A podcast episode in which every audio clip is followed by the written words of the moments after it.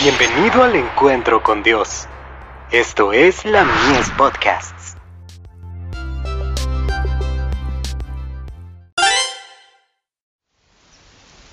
Cada día con Dios. Un corazón agradecido. Dando siempre gracias por todo al Dios y Padre, en el nombre de nuestro Señor Jesucristo. Efesios 5, verso 20. A Dios le agradaría que usted hiciera un esfuerzo para olvidarse de sí misma. Comience por agradecer al Señor por su hogar, por el agradable ambiente que la rodea, y por las muchas bendiciones temporales que le concede. Al corresponder con gratitud al Señor por su bondad, puede hacer algo por aquel que lo hizo todo por usted. Considere la profundidad de la compasión que el Salvador manifestó hacia usted. Por usted dio su vida y sufrió cruel muerte de cruz. ¿No puede alabar a Dios por esto? Si desea ocultar su vida en Cristo, Él la recibirá. Si quisiera demostrar que tiene una fe dinámica, mediante el ejercicio cotidiano de su fuerza de voluntad, sus facultades se fortalecerían. Lo sé por experiencia propia. Recuerdo cómo recobraron su flexibilidad mis facultades al esforzarme por ejercitarlas. ¿Tratará de ponerse en movimiento y de albergar un espíritu alegre? Ponga su confianza en Jesús. Tenga fe en Él, y sea dócil en sus manos. Recibirá gran bendición cuando mude sus hábitos. Después de ir a Australia, sufrí de reumatismo durante 11 meses.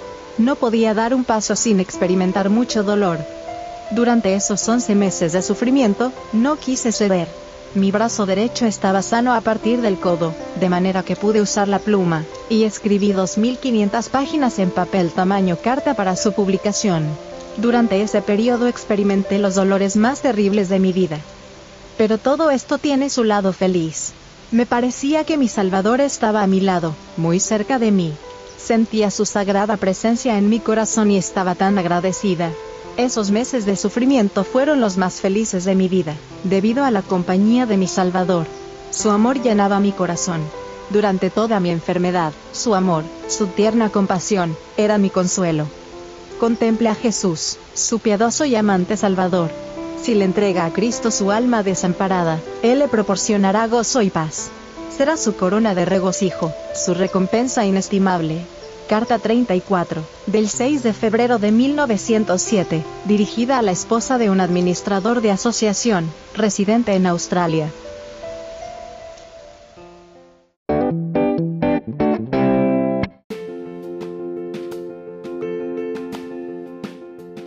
Visítanos en www.ministeriolamies.org para más contenido.